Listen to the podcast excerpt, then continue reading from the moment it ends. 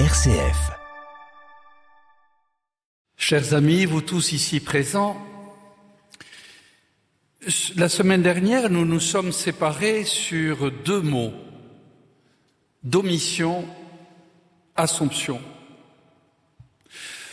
Dormition, au terme de son ministère terrestre, Assomption à son avènement dans la gloire, deux termes mystérieux certes, mais notre-Dame n'est-elle pas elle-même un mystère? Il ne faut pas croire pour autant qu'elle se soit jamais détachée des disciples de son Fils. Elle a vécu au milieu d'eux, en Palestine, et depuis 2000 ans, elle continue à les assister, à les inspirer, à les consoler. Pour eux, elle a déployé son grand manteau blanc avec ses chapelles, ses églises, ses cathédrales, ses basiliques.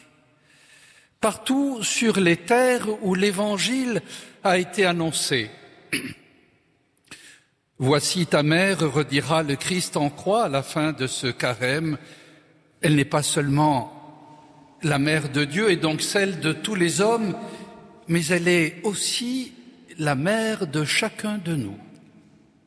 Et chaque vie pourrait ainsi égrener le chapelet des rencontres personnelles avec elle. Voici que je me promène dans les campagnes de ma mémoire, écrivait avec élégance saint Augustin dans ses confessions, je me promène dans ces antres pour parler ainsi et ces cavernes innombrables qui sont pleines d'un nombre infini, d'infinies sortes de choses puisqu'il m'a été recommandé de parler de mon expérience dans ces conférences, je me promène à mon tour, comme l'évêque d'Hippone, dans mes propres souvenirs. Notre-Dame de Bruges un battement d'ailes de Barcelone. La Notre-Dame de Mougères de mon enfance, que vinrent prier tant de chartreux, tant de dominicains, tant de viticulteurs travaillant la riche glèbe du Biterrois. Dans mon bon diocèse d'Angers, je me suis mis à fréquenter Notre-Dame de Béhuard, où, à la demande du roi Louis XI, les cloches sonnèrent l'Angélus pour la première fois au monde. Plus tard, je me suis attaché à la chapelle de Notre-Dame de Montplacé, au baroque touchant et scellé dans la campagne du Beaujois. Elle rappelle l'apparition de la Vierge sous la forme d'une vieille statue de bois qui, vers 1610, se mit soudain à rayonner d'une lumière éblouissante aux yeux d'une bergère filant le chanvre et surveillant son troupeau dans une lande infestée de loups. Puis vint le temps des grands pèlerinages à Lourdes, bien sûr, où nous nous rendions presque chaque année pour faire mémoire d'une autre apparition à une autre bergère. Plus tard, Notre-Dame du Liban, vénérée par des chrétiens aussi bien que par des musulmans. Notre-Dame de Guadeloupe, aux portes de Mexico, qui draine vers l'immense basilique moderne des millions d'Américains, tandis que les plus fervents gravissent à genoux les dernières marches avant d'accéder à la vaste esplanade. Paris, enfin, où nous nous apprêtons à retrouver, selon le murmure incantatoire de Peggy, le double vaisseau de charge aux deux rives de Seine, vaisseau de pourpre et d'or, de myrrhe et de ciname, vaisseau de blé, de seigle et de justesse d'âme d'humilité, d'orgueil et de simple verveine. C'est ainsi que Notre-Dame accompagne chacun de nous au cours de notre pèlerinage sur terre à sa manière, bien sûr, à la fois proche et discrète, mais toujours souveraine, si du moins nous acceptons d'aller vers elle et de l'implorer comme santé des malades, refuge des pécheurs, consolatrice des malheureux selon ce que scandent ces litanies. Qu'il me soit permis d'évoquer un morceau émouvant de la littérature spirituelle. Dans son second hymne de Noël, l'un des plus grands poètes sacrés de Byzance, au VIe siècle, Romanos le Mélode, imagine la scène suivante. Marie chante doucement une berceuse à son nouveau-né. Ève l'entend. Entre mères, on se comprend bien. Vite, elle court réveiller Adam, le premier homme, et le conduit devant la grotte de la Nativité. Le premier pécheur se met à implorer. Me voici à tes pieds, ô Vierge Mère Immaculée, et à travers moi ce sont tous ceux de ma race qui se tiennent devant toi. Écoute les gémissements de ton Père. Vois les guenilles dont je suis vêtu après avoir été trompé par le serpent. Montre ma pauvreté extrême à celui que tu viens de mettre au monde. Marie s'empresse de le consoler, de le rassurer, cesse de verser des larmes et prends-moi comme médiatrice auprès de celui qui est né de moi, celui qui vous apporte la joie et ce même Dieu qui a été engendré de toute éternité.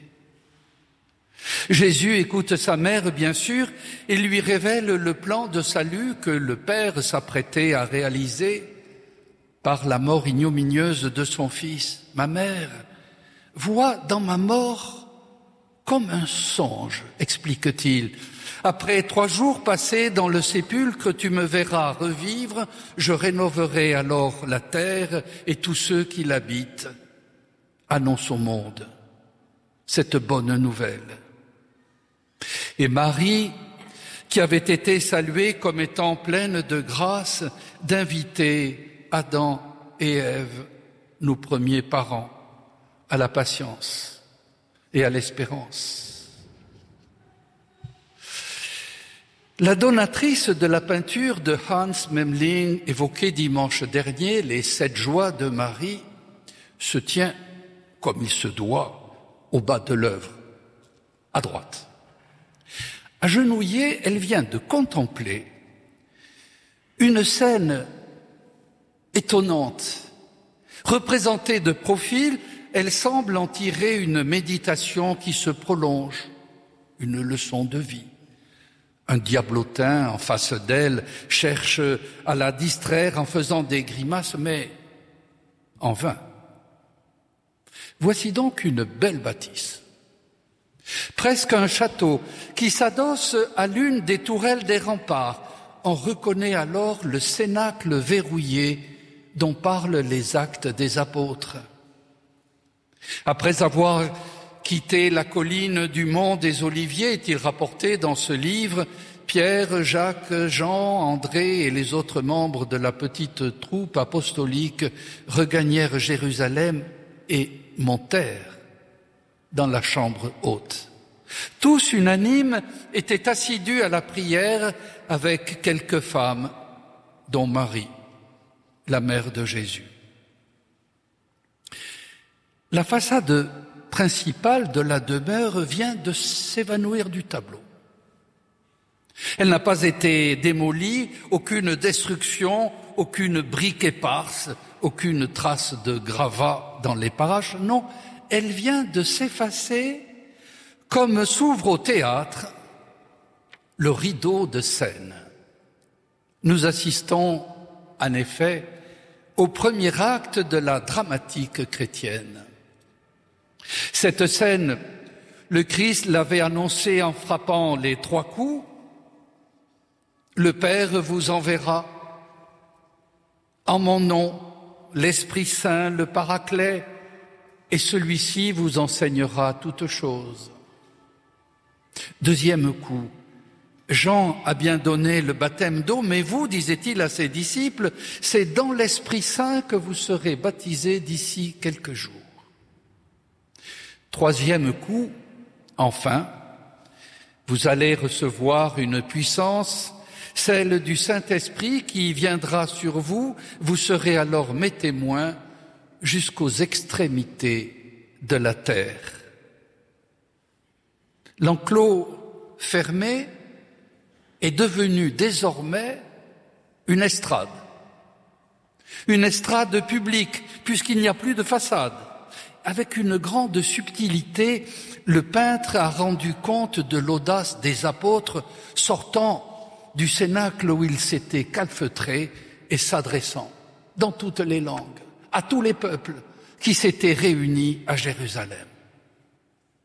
Le monde vient d'entrer dans une ère nouvelle. Intérieur, extérieur, mais sans la moindre séparation, sans la moindre opposition, puisque les, les murailles ont disparu, ainsi respire l'Église.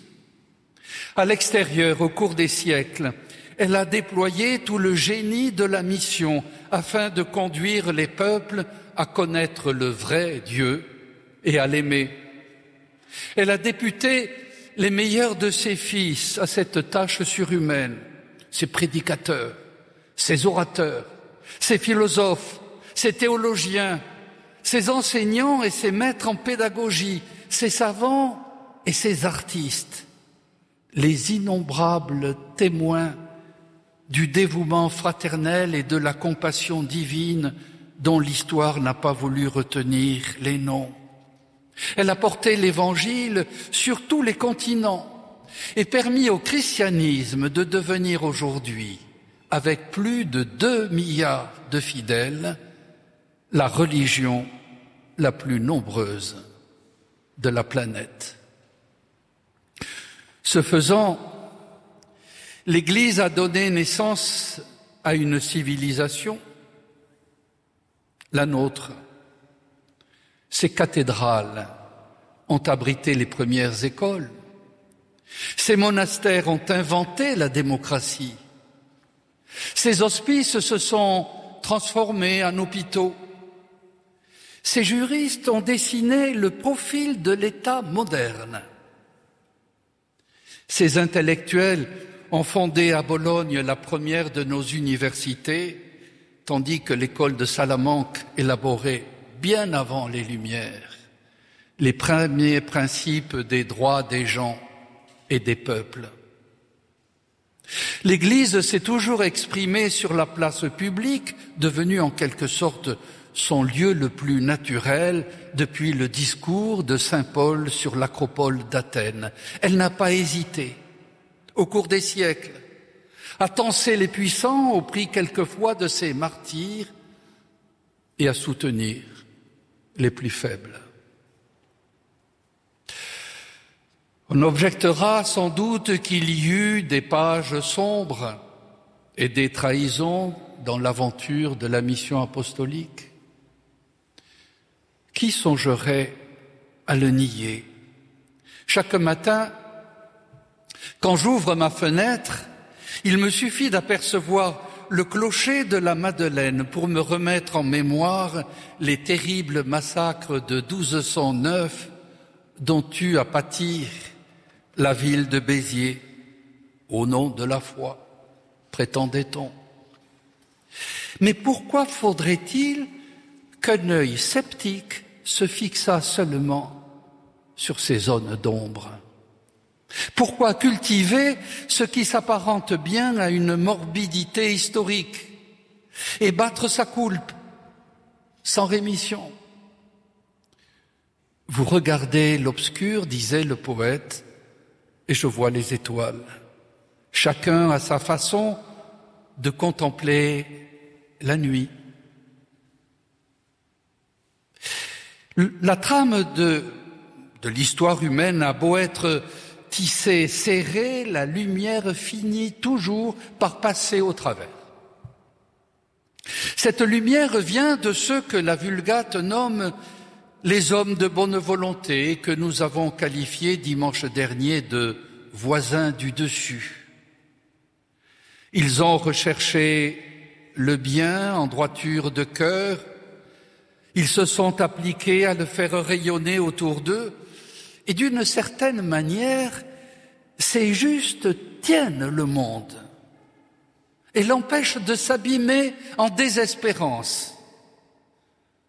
Le christianisme n'est-il pas la seule religion venue de l'Antiquité qui fit de l'espérance une vertu?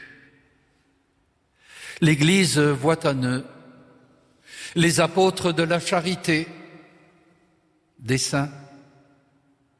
Si la très grande majorité de ces fils de lumière sont restés dans l'anonymat, glissant ainsi dans l'oubli des siècles, quelques-uns ont laissé des témoignages émouvants qui forcent notre admiration et justifient notre vénération aujourd'hui encore. Ils représentent le vrai trésor de l'Église, son visage le plus authentique, et c'est pour cela que nos temples de pierre ont été placés sous leur patronage, à commencer par la cathédrale de Paris. Et puis il y a l'intérieur. C'est à l'intérieur que se produisit l'événement fondateur.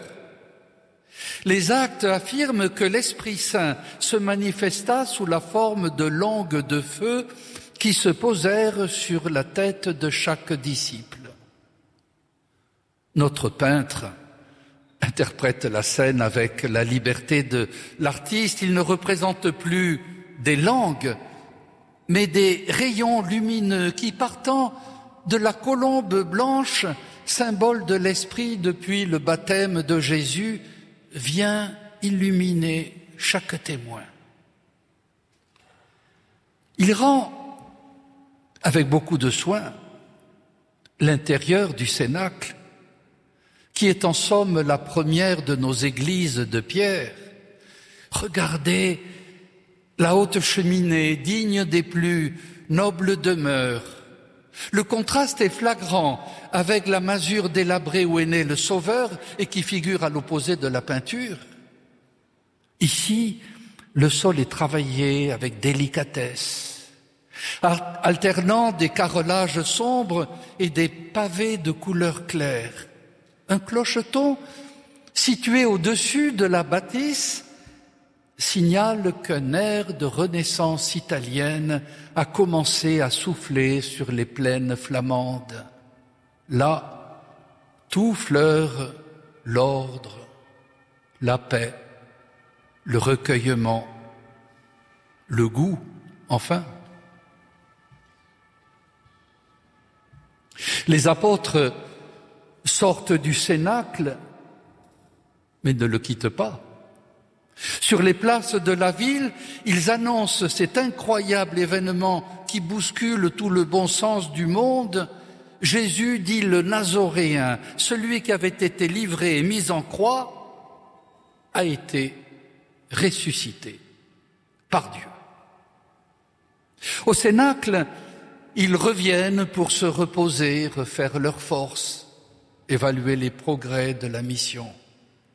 Les décisions importantes y sont adoptées après que chacun, nous sommes en démocratie, eut pris la parole.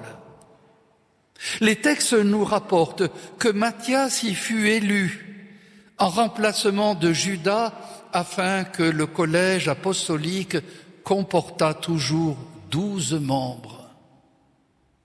Au Cénacle surtout, on prie on célèbre les louanges du Seigneur. Dans son encyclique Dominum et Vivificante, Jean-Paul II relevait que si c'est un fait historique que l'Église est sortie du Cénacle le jour de la Pentecôte, on peut dire en un sens qu'elle ne l'a jamais quitté. Spirituellement, L'événement de la Pentecôte n'appartient pas seulement au passé, l'Église est toujours présente au Cénacle, qui reste présent dans son cœur. C'est là que l'Église persévère dans la prière comme les apôtres, avec Marie. Pour cette raison,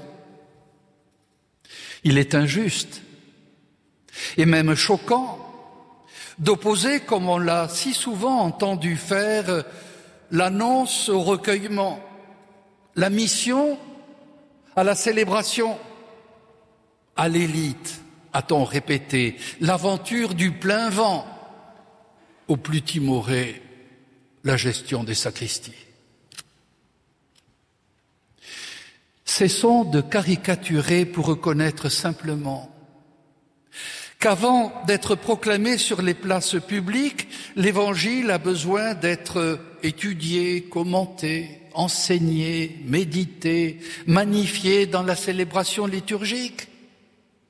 Sinon, réduite à la sécheresse de son seul message, la mission apostolique ne manquerait pas d'être bientôt perçue comme une œuvre de propagande, une idéologie, comme il en existe tant sur le marché des idées, véhiculant une religion humanitaire, un humanisme finalement assez plat. L'annonce prend toujours cher dans la liturgie. Hans Memling représente Marie assise au milieu du groupe. Le texte des apôtres ne le dit pas formellement, mais puisqu'il a été précisé qu'elle se réunissait avec les disciples dans la chambre haute, on ne peut imaginer qu'elle fût absente en ce moment capital. Les plus anciennes traditions l'ont entendu de cette manière. Marie s'était tenue à l'écart durant la vie publique de son fils elle était demeurée seule au pied de la croix. Comme nous le rappelions dimanche dernier, elle réapparaît à ce moment puisqu'elle est devenue le cœur. Le cœur de la nouvelle assemblée du peuple de Dieu sur laquelle descend l'Esprit.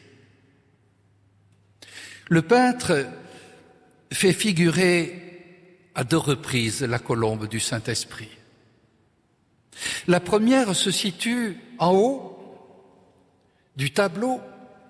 L'ange annonce à une toute jeune fille qu'elle a été choisie par le Très-Haut pour que le Verbe puisse prendre racine en elle.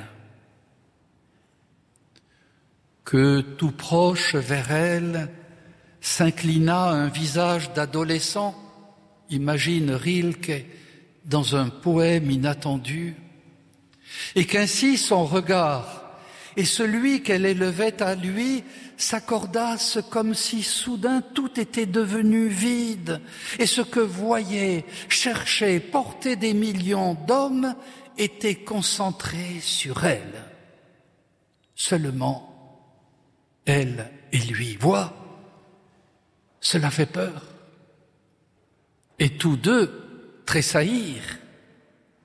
Alors l'ange chanta sa mélodie. L'Esprit Saint viendra sur elle, nous dit le texte évangélique, et la couvrira de son ombre, de son ombre et de sa lumière. L'expression est magnifique. Dans la scène qui retient notre attention en ce moment, Marie offre les traits d'une dame fatiguée. Chaque fois que je pénétrais dans la basilique de Saint-Pierre, ce qui était fréquent au cours de mes onze années de séjour romain, je ne manquais pas de m'arrêter devant la célèbre Pietà. Michel-Ange laisse à la Vierge la beauté radieuse de la jeunesse comme si la grâce devait épargner les flétrissures de l'âge ou encore plus profondément comme si l'Église, dont Marie devenait désormais le symbole, devait conserver éternellement la fraîcheur des premières annonces. La matrone flamande, elle, n'éprouve pas le besoin de lever la tête, tandis que, autour d'elle, les disciples tendent vers la colombe des regards extatiques. Non, un ouvrage est posé sur ses genoux, ouvert. Ce qu'elle avait conservé dans son cœur se trouve désormais déposé dans le saint livre des Écritures.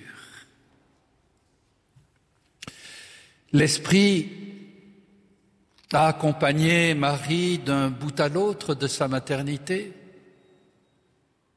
Il existe donc une relation particulière entre eux.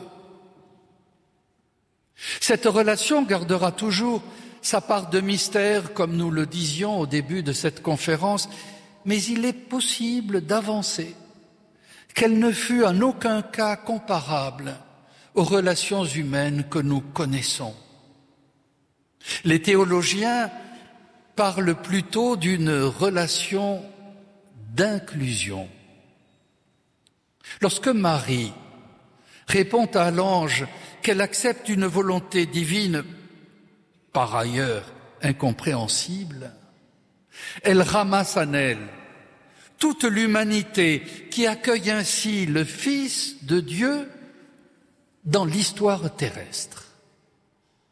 À la Pentecôte, Marie devient la figure de toute l'Église, désormais éclairée par l'Esprit. Nous en avons pour preuve la décision prise par le pape François le 11 février 2018 de placer le lundi de Pentecôte, juste après la grande fête de l'effusion de l'Esprit, qui marque la naissance de l'Église, sous le vocable de Bienheureuse Vierge Marie, Mère de l'Église. Celle que les litanies implorent comme étant le trône de la sagesse, la demeure du Saint-Esprit. Jamais Marie sans l'Esprit. Jamais l'Église sans Marie. Jamais l'Église donc sans le culte de l'Esprit. Encore faudrait-il se référer à l'Esprit Saint. J'avais rendu visite à un évêque du voisinage, il n'était pas très âgé, mais se savait malade. Celui qui affrontait sereinement l'ultime épreuve de vérité me parla de sa foi. Avec le Christ, me confia-t-il, j'ai toujours été de plein pied. C'est pour cela que la messe quotidienne représente le cœur de ma spiritualité. En suivant le Christ, on ne peut pas ne pas tourner son regard vers le Père. Et souvent, mes prières commencent par cette invocation. Père, mais l'Esprit. Je me demande si je n'ai jamais véritablement prié l'Esprit Saint. Pour moi, ajoutait-il, l'Esprit a été le grand discret. En prolongeant ces conférences qui me touchèrent, ne pourrait-on pas reconnaître lucidement que l'Esprit reste le grand discret de la vie de notre Église latine? Tel est le titre donné à cette deuxième conférence, le grand discret. Louis Bouillet, l'un des grands théologiens du siècle passé, n'hésitait pas à écrire L'absence presque totale d'une élaboration théologique de la doctrine chrétienne du Saint-Esprit dans l'Église moderne est un fait trop patent pour qu'on puisse le contester. Il ajoutait qu'il en allait de même chez les anglicans, chez les protestants. Et selon lui, cette éclipse remonterait à la fin du Moyen Âge. Paul VI avait pourtant lancé un appel dans l'audience générale du 6 juin 1973 à la christologie et spécialement à l'ecclésiologie du Concile doivent succéder une étude nouvelle et un culte nouveau de l'Esprit Saint, précisément comme complément indispensable de l'enseignement du Concile. Jean-Paul II tenta bien de répondre à cette attente avec son encyclique Dominum et Vivificantem que nous venons de citer, parue en 1986, mais celle-ci tomba dans une pesante indifférence. L'Esprit Saint reste encore aujourd'hui, hélas, le grand discret de notre Église latine, le grand absent peut-être. La collecte de la fête de Pentecôte devrait nous aider à lever un coin du voile. Dieu de puissance et de miséricorde envoie vers nous ton Esprit Saint qu'il trouve en chacun de nous sa demeure et nous transforme en temple de sa gloire. Demeure, temple. Le rôle de l'Esprit est donc de construire, de fortifier et d'animer un temple. Et d'abord le temple de nos personnes.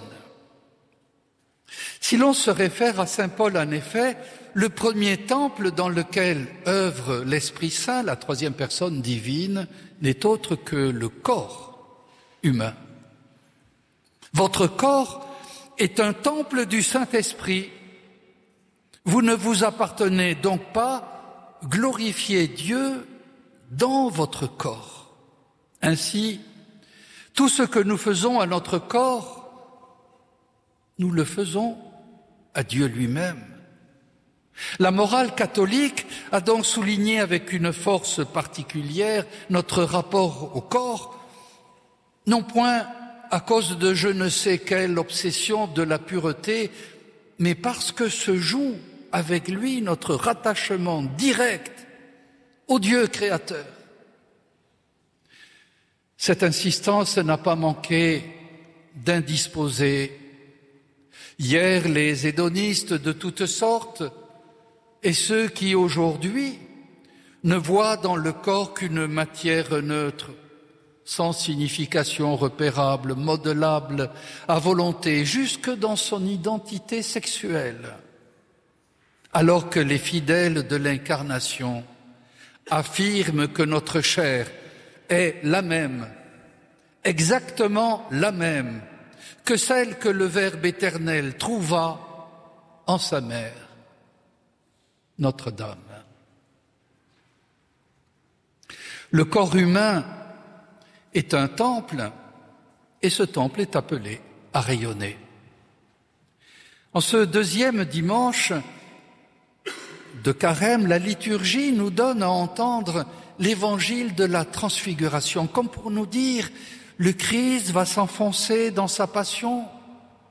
Au cours de cette voie douloureuse, il deviendra méconnaissable jusqu'à perdre toute apparence humaine, mais dès maintenant, vous pouvez deviner sa vraie nature. Les yeux des disciples et les nôtres avec eux, contemplent alors une métamorphose du visage qui resplendit comme le soleil. Les vêtements deviennent d'une blancheur éblouissante, dit le texte. Le blanc n'est pas une couleur, mais au contraire l'absence de couleur, et donc à ce titre le support de la lumière.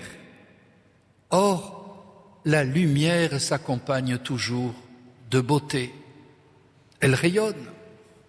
Tandis que la nuée couvre la scène de son ombre, signe de la présence de l'Esprit, une voix venue du ciel se fait entendre. Celui-ci est mon Fils bien-aimé, écoutez-le. La vue, donc, mais aussi l'ouïe, participe à cet enchantement. On comprend le trouble ou plus exactement l'enthousiasme des témoins qui veulent que ce moment s'éternise. Il est bon que nous soyons ici. Plantons des tentes, s'exclame Pierre.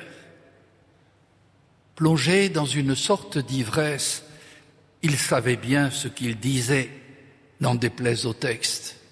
La beauté comble au point que l'on souhaiterait arrêter le temps et prolonger à l'infini l'expérience enchanteresse.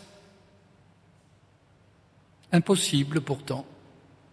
La vision s'estompe, disparaît avec l'interdiction de l'évoquer avant longtemps. Il faut redescendre dans la plaine pour renouer avec l'activité ordinaire.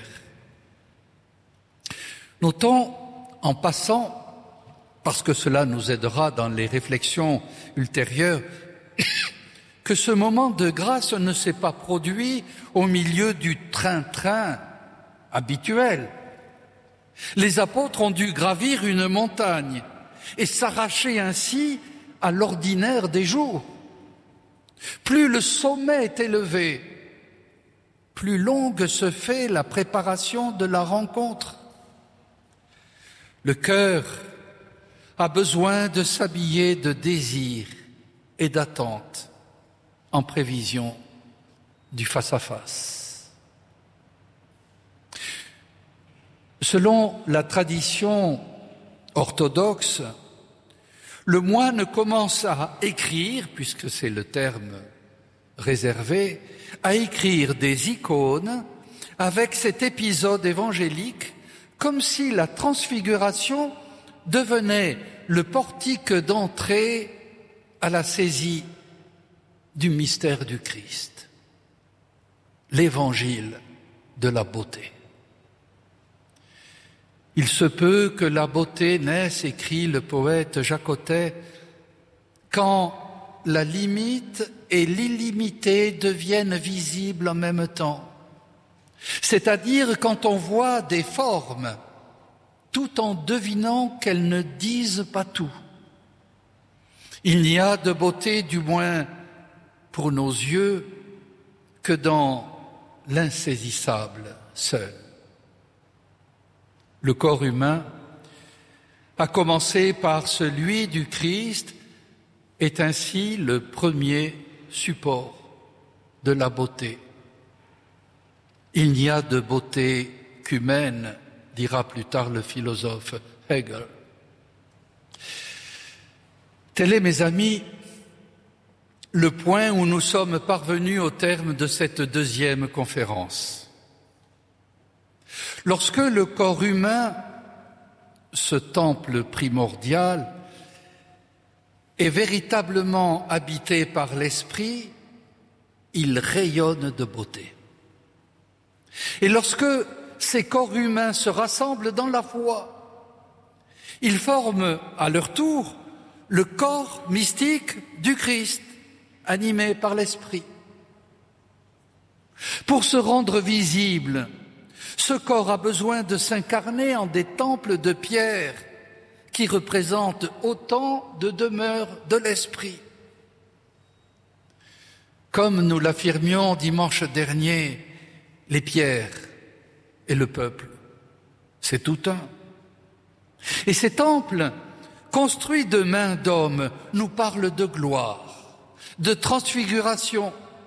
Ils cherchent à nous donner, dans les liturgies qui y sont célébrées, comme un avant-goût de la vie éternelle, une promesse ne vise-t-il pas à nous plonger dans la même ivresse que celle qui poussait les disciples à vouloir planter des tentes?